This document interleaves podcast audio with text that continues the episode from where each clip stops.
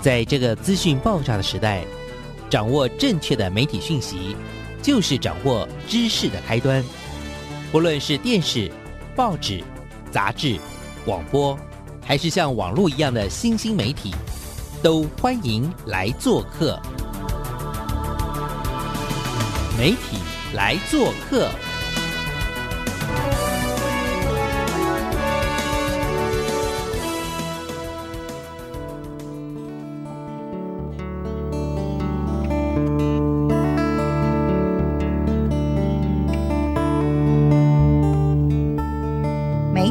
小事，欢迎来做客。我是主持人小黄老师。我们空中的听众朋友，大家早安！过去的周末大家过得好吗？很开心，我们又在空中跟所有的听众朋友见面喽。也希望各位不只是周末过得好，在这个礼拜呢，一整个礼拜我们都会有一个非常愉快的开始。我想碰到疫情，我们基本上是不能出国了，对不对？但是呢，没关系，我们虽然在台湾，我们还是有机会能够认识不同的文化。我们这个礼拜要带大家呢去认识一个超酷、超有趣的缅甸文化。那要认识缅甸文化呢，我们一定要找所谓的在地的哈。那我今天为大家邀请到的是一个。呃，也之前也上过我们节目，不过我也是非常非常欣赏的一位新女性。我们来欢迎一下我们的万丽，来，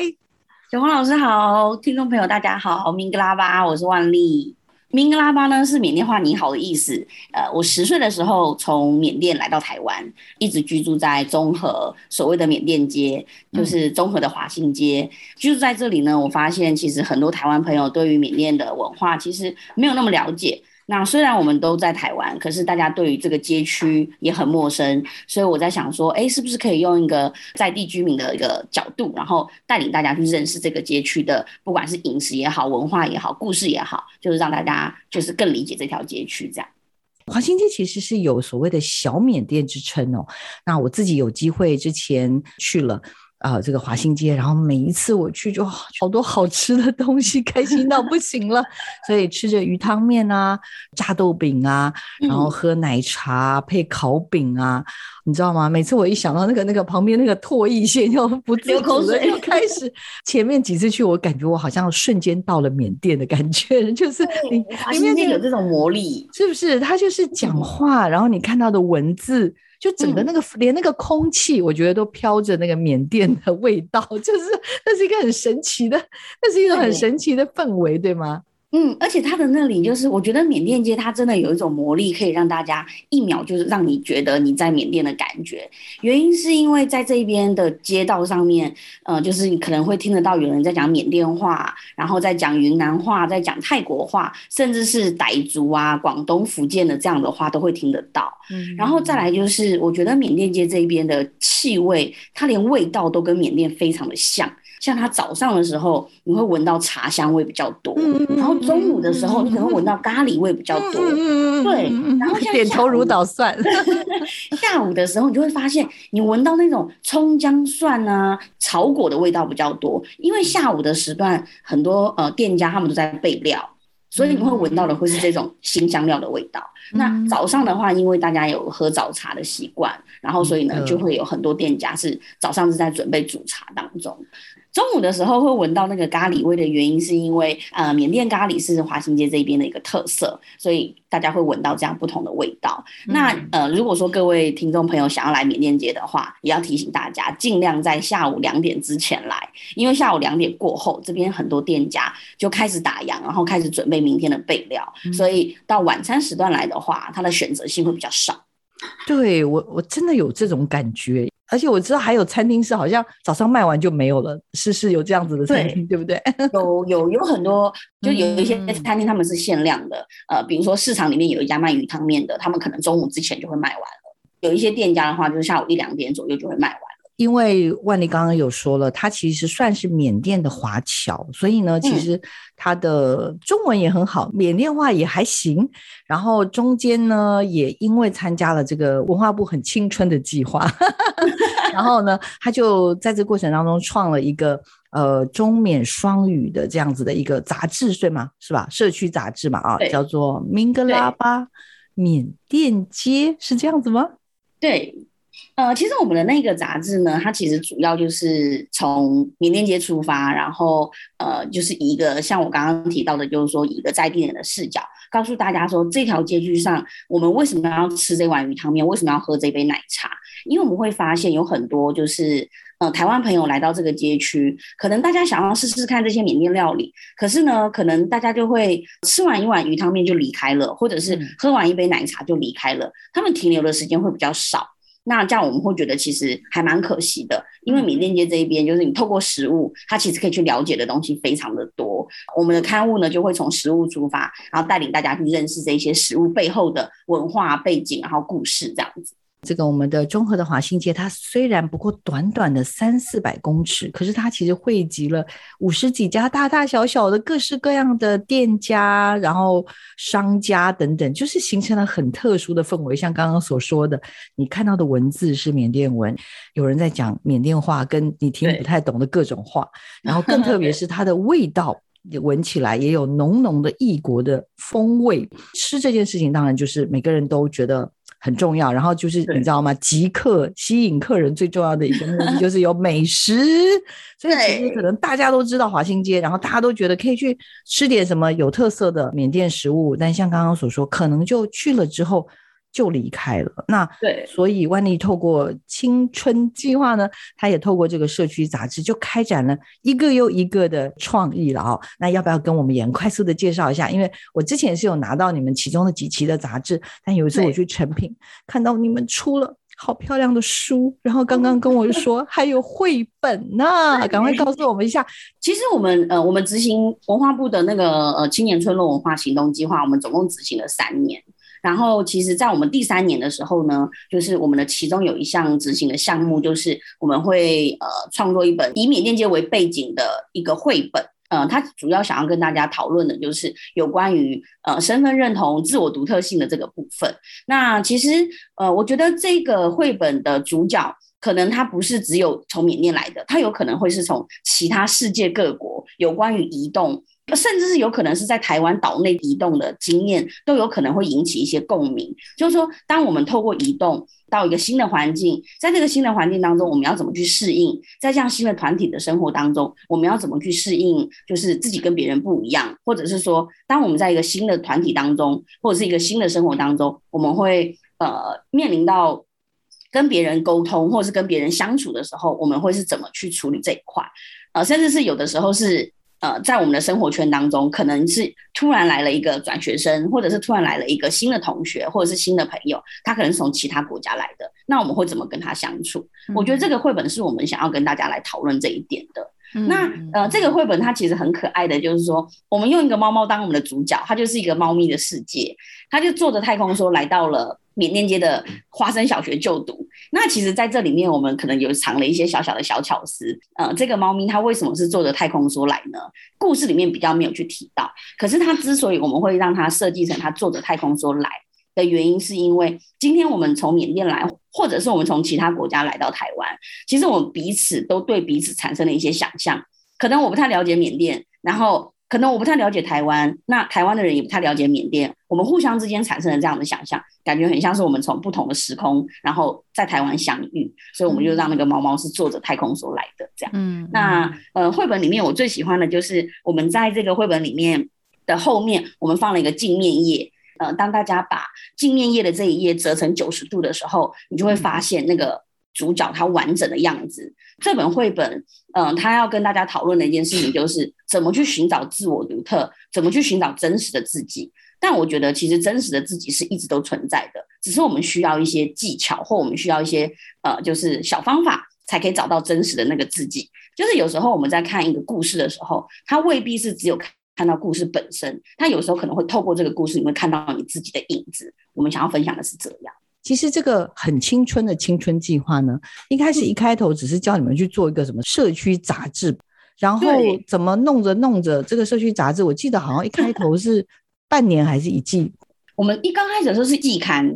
我们原本一刚开始设定的对象是想要是以社区居民为主，所以他才会中缅双语。那后来我们就发现，其实看我们这个刊物的大部分比较多的读者或是台湾人比较多，嗯，所以我们就做了一些呃调整。所以我们到第二年的时候，我们就做一些调整，就是我们一样是从在地的食物出发，然后也是一样中缅双语，但是呢，我们做了调整，就是说中缅双语的部分呢，我们就保留的就是，比如说有一些社区居民他们已经知道的，那我们就不会放缅甸文，我们大部分都放中文。那有一些是哎社区居民他们自己也非常感兴趣的，那我们就会放中文跟缅文都有。嗯，我们前三期一刚开始的时候，其实我们大部分是从社区的人物出发，然后我们谈的事情就是。大部分都是以单元为主，然后谈的面向比较广，然后但是我们后来我们就想说，先聚焦在从一个食物出发，然后从一杯小小的奶茶，可能去探讨这个呃这杯奶茶，我们为什么要喝这个奶茶？然后世界上还有哪些国家也在喝这个奶茶？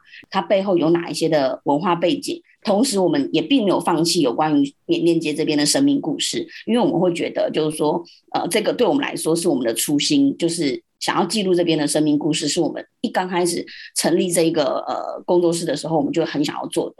即便我们的刊物已经改版了，可是我们的缅甸街居民的生命故事，我们并没有放弃，我们同时也在保存下来。可是我们保存下来的方式不太一样。过去我们在谈的比较多的，可能都会是呃离乡背景的苦楚，嗯，但我们会觉得，如果我们不断的去强调这个苦楚的话，我们就会发现，除了苦楚之外，它还有什么呢？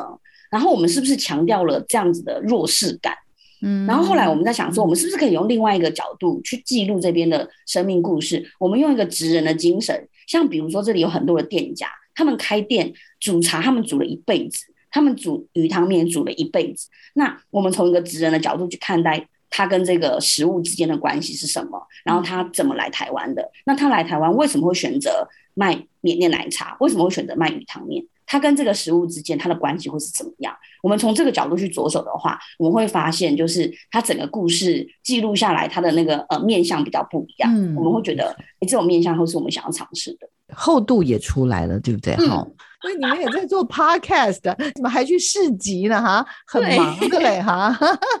请说。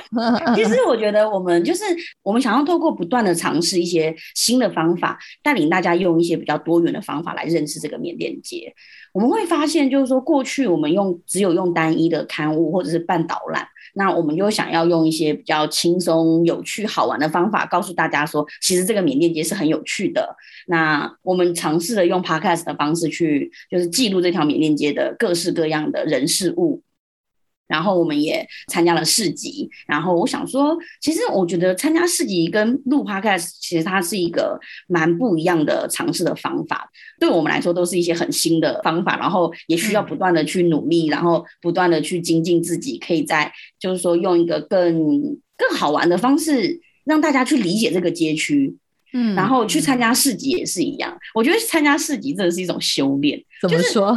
对啊，做 podcast 的话，我觉得做 podcast 它可能就是一个呃，比如说主持节目的技巧啊，或者录录制，或者是后面的剪辑的技巧，可能它需要的是技术方面的修炼。但是我觉得摆市集它就是一个修炼人生。怎么说？怎么说？OK，很多还是怎样？对，就是。我们去摆市集，我们会遇到各式各样的客人，有一些是可能他本来就有买过我们的呃刊物，或者是他本来有参加过我们的导览，或者是他有去过缅甸街，然后他可能对这些有一点点的印象。那经过我们就是实际的这样去见面的时候，他可能会了解的更深入。那我觉得这样很好，就是我们可以就是可以实际的有一个就是跟我们的读者或者是跟缅甸街有兴趣的人，可以直接面对面的跟他们就是接触。那我觉得这个是很棒的部分。那另外一个是让我觉得需要很修炼的部分，就是需要去突破那个同温层。因为在市集里面会我们会遇到各式各样的人。那呃有一些是可能他完全没有听过中和有一条缅甸街，然后他完全不知道这些东西，然后他非常想要了解，可是他了解的方式又带着一些他自己原本既定的一些印象，像比如说他们会跟我讲说啊，那你从缅甸来，那你为什么会讲中文？我就说哦，因为我是在缅甸的华人，我在缅甸我读的是华文学校，所以我们也会讲华文。嗯，然后他就转头跟他朋友说：“哎，你们来看，缅甸也在用中文呢。”然后我就觉得，然后或者是有人会问我说，修炼修炼是不是马上想要念一句阿弥陀佛？真的很修炼修炼。也会有人问我说，啊，你是从缅甸来？那你结婚了吗？我说哦，我 结婚了。那你生小孩了没？我说我还没生小孩。他就说，哎，那你为什么都还没有生小孩？我常常看到很多就是那种越南的啊，或者是印尼的来啊，他们都已经生了，怎么你你来台湾，你你为什么没有生小孩？我就觉得啊充 充满标标签跟歧视的那种那种言语，让人让人傻眼傻眼。就就是啊，但因为我们也不能就是你知道吗？就是对呀，你在哎你在市集耶，你就是要跟人家 广结善缘呢，不是吗？你这时候突然跟他说。不然你想怎样？不然你觉得我应该怎样？我现在生一窝就对了。你看那七个都我的，这样。不过也透过这样的机会，我们有机会去告诉他说，不是所有的人都是这样，就是说，实际的情况并不是这样。那我们也可以告诉他说，实际的情况就是，哎，就是呃，婚姻移民他的状况会是怎么样，然后跨国婚姻的状况会是怎么样。我觉得有时候像这样子的刻板印象，或者是一些误会，或者是一些偏见，可能来自于不理解或者是不了解。那虽然我们遇到了，会让我觉得就是很需要修炼自己。阿弥陀佛。对，但是我觉得也蛮好的，就是说，呃，至少我们有一个机会去去为自己发声，或者是有一个机会去告诉他说，哎，实际上不是这样子的。其实，在今年应该是去年疫情以来到今年，就有非常非常多的挑战，所以真的很多的小，不要说这种非营利组织，就连实体的店面，很多人都撑不下去了。我们来给万丽呢，跟他们的这个小伙伴呢，叫做喇叭女子的，或者叫做明格拉巴缅甸街的 Podcast。然后，哎，目前就看到资讯已经上了三十多集了，对，三十五集。家贫如潮，哎，谢谢。不过我跟你们报告，各位听众朋友，其实是很严苛的。关于呢，你们各式各样，就说你们讲的主题，然后什么很多有趣的事情，什么杜什么杜大哥太有趣，但有点心酸。这么赞的频道太少人关注了。我爸妈是缅甸华侨，我不了解他的生长背景。听你节目让我了解东南亚文化，你们要继续做下去。我的意思说，真的很激励人心的一些内容。但是听众也很很那个哦，也说，哎，你们的节目的这个品质要怎么样怎么样，注意一下什么什么，有些地方哪里什么小声怎样 哦，所以已经有期刊，然后后来有绘本，然后我们现在有 podcast，然后呢又有参加市集，让更多人认识我们。这所有所有的目的，其实应该是回到两位的初衷了吧，是吧？对，其实我们就是我们的初衷，就是我们想要翻转大家对于缅甸街这边的，就是呃既定的一些印象。嗯，就是可能因为缅甸街在台湾已经很多年了，有一些是有一些台湾朋友是因为他们不了解，那有一些台湾朋友是他们可能有经过过或者在附近读书过，然后他们可能会觉得说，哎，这个街区呃有很多的滇缅美食，就这样。那我们想要告诉大家的事情是，其实这个街区就是。它有很多很好吃的滇缅美食，有食物，但是它有更多的是故事，还有一些文化，是非常值得大家去认识的。我觉得它对我来说，就是这些东西都是像我们生命中的宝藏一样般的珍贵。那我们想要把这些宝藏分享给大家，这样子。这边我想说，我觉得啦，就是透过万丽的分享，我想听众朋友应该也可以感受到，就是呃，真的就是一对对缅甸。街或者缅甸文化有满满爱的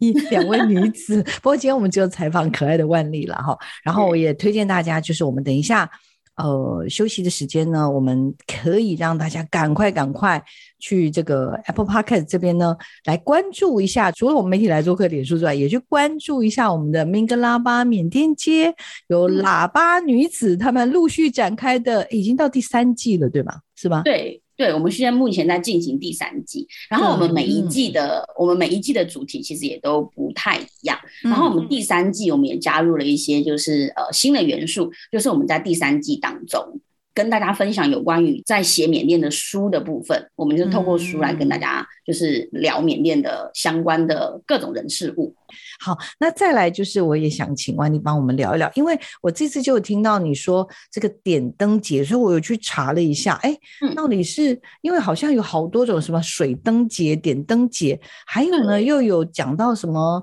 泼水节什么等等这些，所以赶快帮我们梳理一下，到底缅甸人 到底过什么节，跟我们说一下。我们在台湾经常听到泼水节，很多人会直觉性的会联想到，哦，是泰国泼水节。嗯，那其实，在过泼水节的不是只有泰国，缅甸的过新年其实也是泼水节的。嗯，那然后水灯节呢是泰国在过水灯节，缅甸的节日呢就是第一大节日就是泼水节，就过新年；第二大节日就是光明点灯节。然后泼水节的话是在四月的中旬。然后它是用缅历换算的，然后是四月中旬是缅甸泼水节，然后呃，像比如说十月十月下旬的时候，就会是缅甸的第二大节日点灯节，这两个节日是缅甸的最大的节日，也是一个很有意义、很重要的节日。但其实因为在缅甸，缅甸是一个非常多族群一起共同生活的一个国家，所以呢，缅甸的。就是每个月其实都有各个不同族群的一些节庆，像比如说华人的新年可能就会在就是农历新年就是一二月，然后可能十一月的时候会有傣族的过新年，就是我每一个月其实都会有一个不同的就是不同民族的节庆这样子。这样好棒哦，好多年可以过哎哈。对啊，觉得缅甸随时就一整年度其实都可以，就是有一些嘉年华，但主要是要看，就是要看大家在什么地区啦。是那对，在综合的这一条缅甸街的话，因为我们在台湾的这条缅甸街，主要在过的节庆就是泼水节跟点灯节。呃，我想要帮听众朋友问一下，就是刚刚万丽当然也聊了，就是说如果不因为不同的族群，所以还是会过其他的节日，但是我很好奇，就是这两个节日的主要的。由来是什么？是有搭配什么特别的人事物吗？其实缅甸的节庆一定会提到的，就是缅甸宗教。缅甸是一个佛教国家，就在缅甸境内，百分之八十五以上都是非常虔诚的上座部佛教徒。那也是大家所谓的南传佛教。其实南传佛教其实深深相信水是很纯净的，就是水可以洗掉大家身上的霉运，为你的来年带来好运。所以呢，过你过新年的时候，大家就是又互相泼水来代表一个祝福，就是我们经常听到的所谓的泼水节。那中和华新街这边的泼水节的话，我很推荐大家来这边，就是可以体验一下这样的文化。虽然这一两年因为疫情的关系，有就是跟以往可能今年是停办的，然后去年是用线上的方式，但是呢，未来如果有机会，大家可以真的可以来到缅甸街。不用出国，你就可以在这边体验一下缅甸的跟泰国的过新年。因为我们在缅甸过新年，那个泼水节它其实有三到五天不等的，呃，每个地区不太一样，它大概就是三到五天的这样子的习俗。然后在短短的一天当中，华新街、缅甸街这一边就是早上可能早上十点到下午的四五点，然后呢，大家可以在这边体验到缅甸三天到五天不等的各式各样的习俗。比如说，如果说你来的话，在缅甸街的入口处，就是那个华新街跟新南路的那个入口那里呢，就会有缅甸高僧在这边为大家祈福，然后为为大家念平安经。那其实这个是缅甸的，我们在过泼水节的时候第一天的文化，就是说我们第一天其实我们比较不会去泼水，我们第一天比较是浴佛的仪式。然后接着你再往里面走的话呢，会体验到一些缅甸的呃，就是比如说缅甸的。呃，化妆保养品啊，等等咖，然后它是非常天然的一种植物，你可以把它擦在脸上，然后或者是一些其他的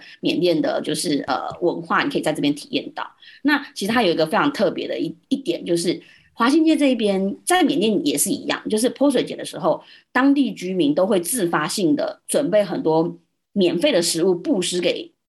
呃，人民来吃，就是这个布施的行为，其实也是对于缅甸人来说，也是一个做好事的概念。尤其是泼水节的时候，很多人会这样子去布施，然后它就是一个累积功德的呃一个方法。那呃，在缅甸当地的话呢，就是还会有呃当地的居民，他们会选择短期出家。因为缅甸过新年是一个他们年假比较长，所以他们也会短期出家。那在台湾的话，有一些缅甸的寺庙，他们也会办这样的短期出家。那如果说有机会的话，大家也就是感兴趣的话，也可以去参观这样子。短期出家是？对，短期出家，因为缅甸男生就是一生当中一定要出家一次以上。嗯嗯，这个是一个缅甸非常重要的习俗。那因为。泼水节有过，就是有年假嘛，所以很多他们会用就是泼水节来出家。那还有另外一方面，是因为就是泼水它只是可能洗掉你身上的霉运，为你的来年带来好运。可是呢，你内心的净化呢，可能你要需要的是靠出家，进去出家去当和尚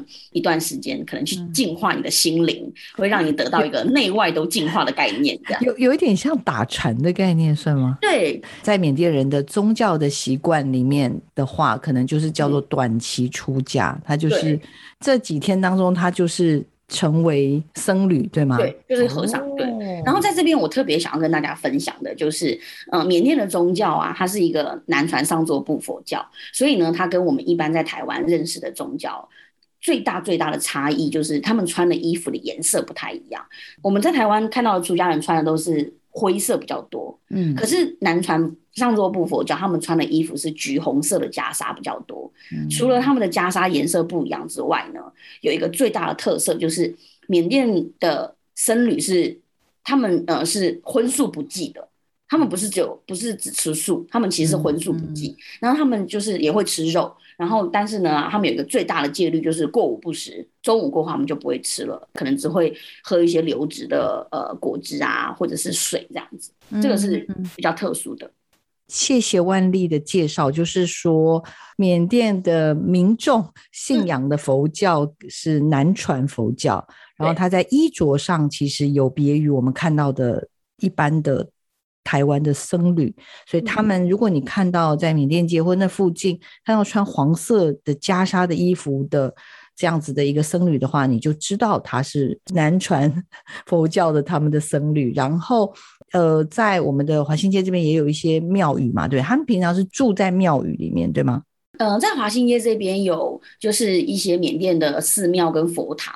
然后呢，如果大家真的想要对想要看到缅甸的僧侣的话，每天早上十点到十点半，你可以在华新街边喝奶茶边等他们。嗯，为什么？对，因为呃，每天早上十点到十点半，你会看到僧侣他们出来外面托钵，这个是南传佛教的一个很重要的一个呃文化。哦，对他们会出来托钵，然后你就会看到那个当地居民。不好意思，你会看到当地居民他们会呃拿一些食物啊，或者是一些日常用品，然后供养给这些僧侣。那供养的时候呢，有的人他们会为了以示尊敬，他们会把鞋子脱掉，是赤脚，然后甚至他们会跪拜僧侣，就是会对他磕头。这个都是我们在供养的时候经常看到的一些行为。哇，哦那现在在华新街，如果早上十点到十点半是有机会看到这样子的场景的喽？会。会，尤其是呃，如果说六日的话，出来托钵的僧侣会比较多。哦，那这些僧侣平常都是在，就是住在这附近的庙宇里面，对他们就住在寺庙里面。嗯，OK，但他跟我们传统，就是我们台湾看到那个庙宇，因为它多半都是那种比较，你知道吗？台湾的庙宇不是都会有那种那种梁柱啊什么这些的，就是比较明显。但是我好像注意到，在我们华新街这边的庙宇没有那么大的，怎么讲？就是它可能建筑会很强调有那些对雕的或者形状特定的形状。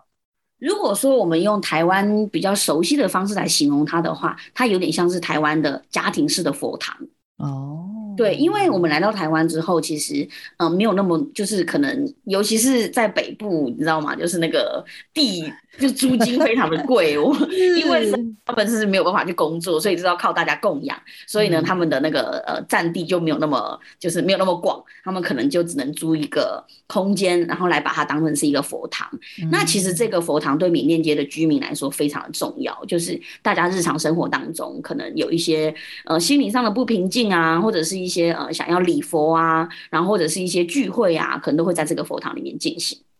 所以这边的话。到底大概有多少佛堂在那附近啊？对，就是呃，如果说是大家平常比较呃，就是经常比较活跃的，嗯，对，比较活跃的，然后比较容易找得到的，因为它有很多是那种隐藏在呃住家之间大楼里面的那种，就是除非有人认识人带你去，不然的话你可能找不到它。但是如果说即便你不认识，你只要经过，你也可以看得到的，大概有四家，等于是四间比较大的佛堂。在这个比较大的佛堂，他们是比较对外开放式的。嗯，对。那如果像我们，所以其实我今天也是很想透过万历的说明，就是除了我们去缅甸街这边、华新街这边吃喝之外，其实我真的还蛮希望听众朋友跟我一样，就下回我们也都可以一起去更认识缅甸这边的文化。那这边的文化，像刚刚所说的，可能比如说。宗教就是这边非常非常重要的一个呃精神上的寄托。像可能每天早上十点到十点半会有这个所谓的僧侣出来。那那刚刚讲的布施，哎，我就突然想到，对对对，我好像有看到以前的一些文章有介绍，大部分的缅甸人就是会去做这样的布施，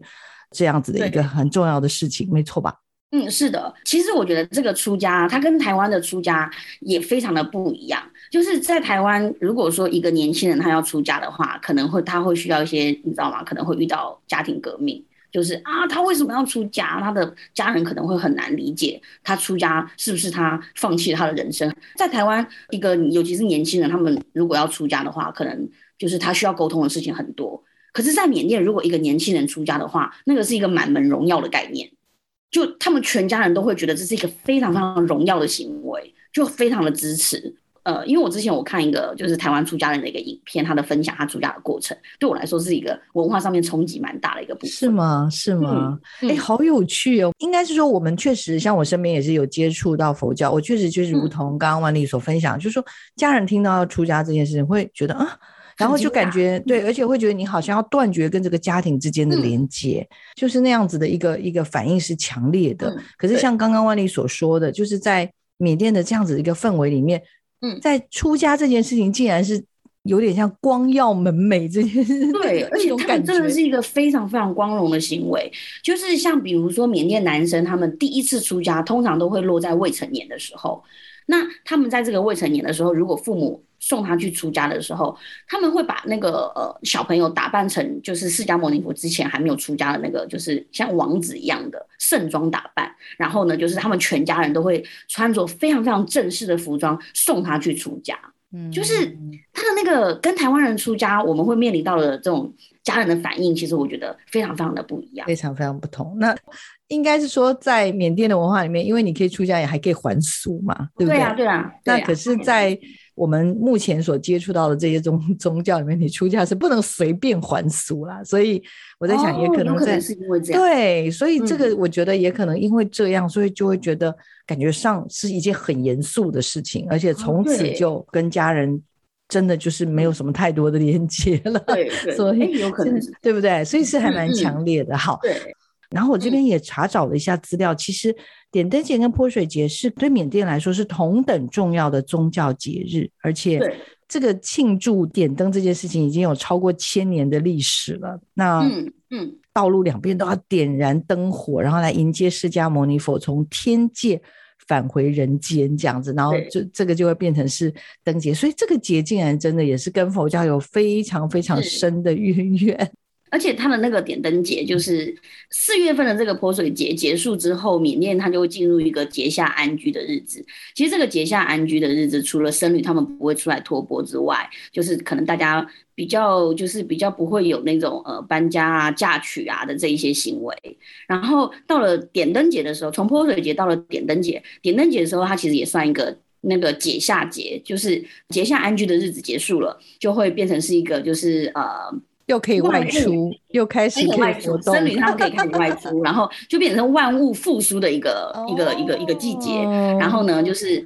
同时呢，这个时候也代表缅甸旅游的旺季也开始了。所以点灯节过后，其实就会是缅甸的开始它的旅游旺季，然后就很多人，因为它的气候可能会比较舒适，然后没有那么容易下雨。呃，四月份到点灯节的中间这段期间，因为是缅甸的雨季，然后那个雨非常非常的大。所以点灯节开始之后呢，可能雨季也结束了，然后就会是缅甸的那个旅游旺季。而且我刚刚看到还有好多资料上的显示说，因为点灯节实在是宗教意义太大了，所以缅甸在历史上 每一个统治者或者政府啊，都要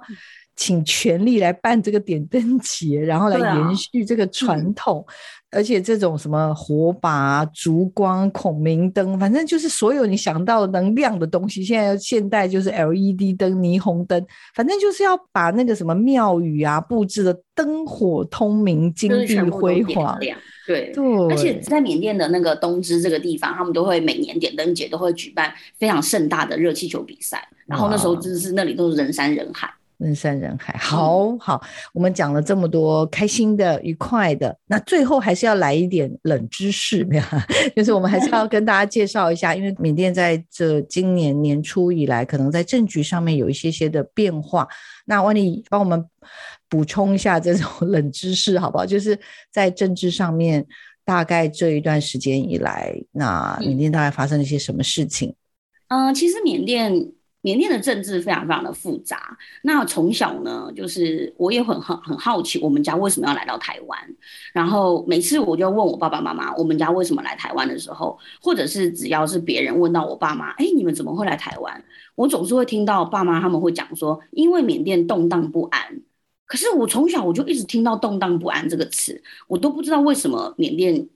会动荡不安是到底是什么意思？所以后来我才知道，就是缅甸其实它一直以来，就是它每隔十五到二十年左右就会都会有，就是会经历一次蛮大的一些革命或者是一些抗议，主要就是因为呃缅甸军人他们其实。对于政治的参与度比较高，然后对呃，所以对于这个国家的发展，可能就会有一些就是想要有一些改变，然后所以呢，就是每隔大概十五到二十年就会带来一次革命性的运动，所以对于缅甸的人民来说，受伤都会非常的大。那其实，在今年的二零二一年的二月一号，就是缅甸有一个将军叫敏昂莱。他们就会说，翁山书记他们在二零二零年的选举是作弊的，所以他们并不承认那个选举的结果。然后呢，他们就呃就把翁山书记跟缅甸的一些呃高层政治的高层，然后就呃抓了起来。然后他们就宣布了缅甸进入紧急状态一年，在这一年里面呢，就会有这个呃军事来执政，然后就形成了现在缅甸就是在正在处于政变当中。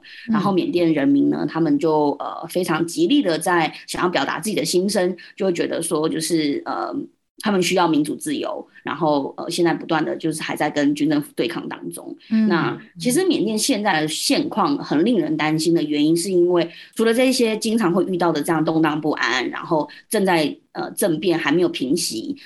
同时又遇到了疫情的大爆发。所以现在缅甸的状况就是疫情跟政变是双重夹击，然后对于我们来说，就是其实我们都非常非常担心缅甸的现况。综合缅甸街，它现在是一个在台湾缅甸的一个就是最大的一个缅甸聚落。其实我们在二月六号、三月二十一号，其实我们都有就是不断的透过一些方法来声援缅甸家乡。嗯，在台湾声援缅甸家乡，其实我们蛮大一部分主要原因也是想要告诉台湾的朋友，就是说让大家可以更关注这件事情，然后告诉大就是说呃告诉大家现在缅甸正在发生的事情的真相是什么。我觉得是就像。小黄老师在节目当中一刚开始跟大家提到的，就是说我们可以更关心一些我们身边的这些事情。嗯，没错，所以我也是看到了万历的一种一种，虽然是点灯节，好像很开心，可是又带着淡淡的忧伤，因为很希望，呃，缅甸的毕竟再怎么样，从小自己也在那里出生嘛，那中间二零二零一七年又回去过，然后还有家乡一定还有亲人在那边。然后就会更舍不得，就是希望那个地方其实也能够像台湾一样啦，就平平安安，像疫情能够舒缓，然后政局能够在稳定中慢慢慢慢的进步。那其实有什么不好呢？对，但是但是就像刚刚所说，其实它有一个历史的脉络，也就是在。呃，缅甸一直在这种所谓的，不管是翁山书记，或者是所谓的军事这个部分，那每一次的转变，其实都是一种能量的消耗，可以说是一种不舍，可以这样描述你的心情非常非常的不舍，因为就是这对缅甸人民来说，每一次的这种每一次的这种转变，其实对于大家来说打击都非常的大，因为对于呃缅甸的大家来说，就是我觉得。国家发生这样的事情，其实受影响最大的就会是人民，最直接受影响的就是人民。那呃，就是我很喜欢缅甸的一个诗人，他叫做杜克门莱，然后他写了一首很短很短的一首诗，我觉得他就是道尽了缅甸所有人的心声。他就说，就是我来到这个无能为力的世界，我用尽了全力去奋斗。我觉得这个不管是什么时代，从过去呃一九六零年之前，缅甸独立之前，可能一直到现在二零二一年，我觉得缅甸人的心声。一直都是这样，就我们用尽了全力去奋斗，只因为我们生活在这样子无能为力的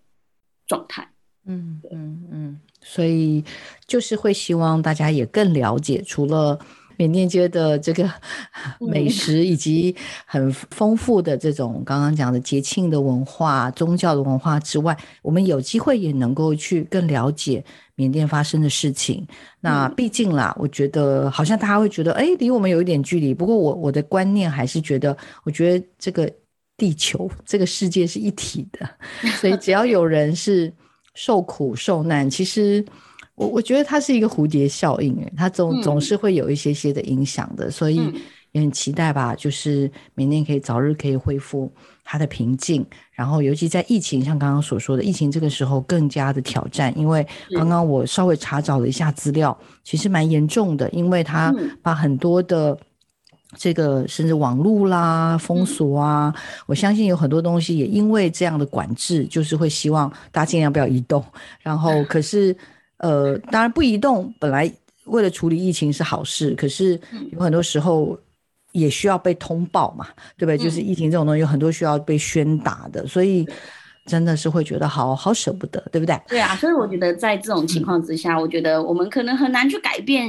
很难去马上扭转现在的状况，所以只能透过缅甸的点灯节的这样的日子，然后让我们就是真的很诚心的在，因为在台湾，我们今年也也因为疫情的关系，所以我们没有办法举办那个点灯节的庆祝的活动，那所以我会就是就会觉得。不管是为了缅甸还是为了台湾，这样子的祈福的行动，对我们来说，我们都想要诚心的祈祷，就是世界上所有的这样的事情，都可以让大家尽快的回到我们的日常。嗯，没错。嗯好的，我们今天非常非常的开心，再次邀请万丽来到我们的节目，然后也在媒体来做客的节目当中，我想我们除了。感受就好像真的，因为我们疫情拿已经不能出国两年，一年多快两年，但是我们还是有机会带着听众朋友哦。我们刚刚去了一趟我们中和的缅甸街，也希望大家喜欢我们这礼拜。为大家所安排的节目内容，来，我们的万丽有没有想？因为我知道你跟雨婷都好努力哦，来为自己许个愿好不好？小小的愿，来许个愿。呃，我觉得如果现在许愿的话，我就希望缅甸可以赶快进入恢复和平，让我们可以回家。好，那是一个对母国 Motherland 的祝福。那也为你自己的小组织做个许愿，好好不好？如果许愿的话，我就会希望我们缅甸街未来可能会有更多的方法，然后就是可以推广一些。我们其实我们有在规划，想要就是做文化厨房这一块，嗯，但是因为疫情的关系，还有一些就是各种营运上面的一些困境，需要好好的去筹备。我希望未来就是在不久之后，我们的文化厨房真的可以如愿实现。哦，好棒哎！我听了好喜欢，我先报名好吗？没问题。好的，好的。哎，听众朋友，我希望你们都今天喜欢我跟。万丽为大家分享的故事，当然主要是万丽分享的啦。但是我自己真的就觉得，每次听到他有愿望，然后，然后也知道他跟雨婷还有他们好多好多的朋友一起努力着，然后也祝福万丽都一一切都能够顺利，跟雨婷很快的能够心想事成，这件事情很重要。嗯，我们也祝福空中所有的听众朋友有个愉快的礼拜一跟接下来的每一天。好，我们今天的节目就进行到这边喽，请大家持续锁定我们的媒体来做客。我们谢谢听众朋友，也谢谢万丽，谢谢，谢，嗯，拜拜。